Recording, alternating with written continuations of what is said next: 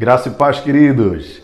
Que alegria poder falar com vocês neste dia tão maravilhoso que o Senhor nos deu. Salmo 32, verso 1 é o texto da nossa meditação neste dia. Bem-aventurado aquele cuja iniquidade é perdoada, cujo pecado é coberto.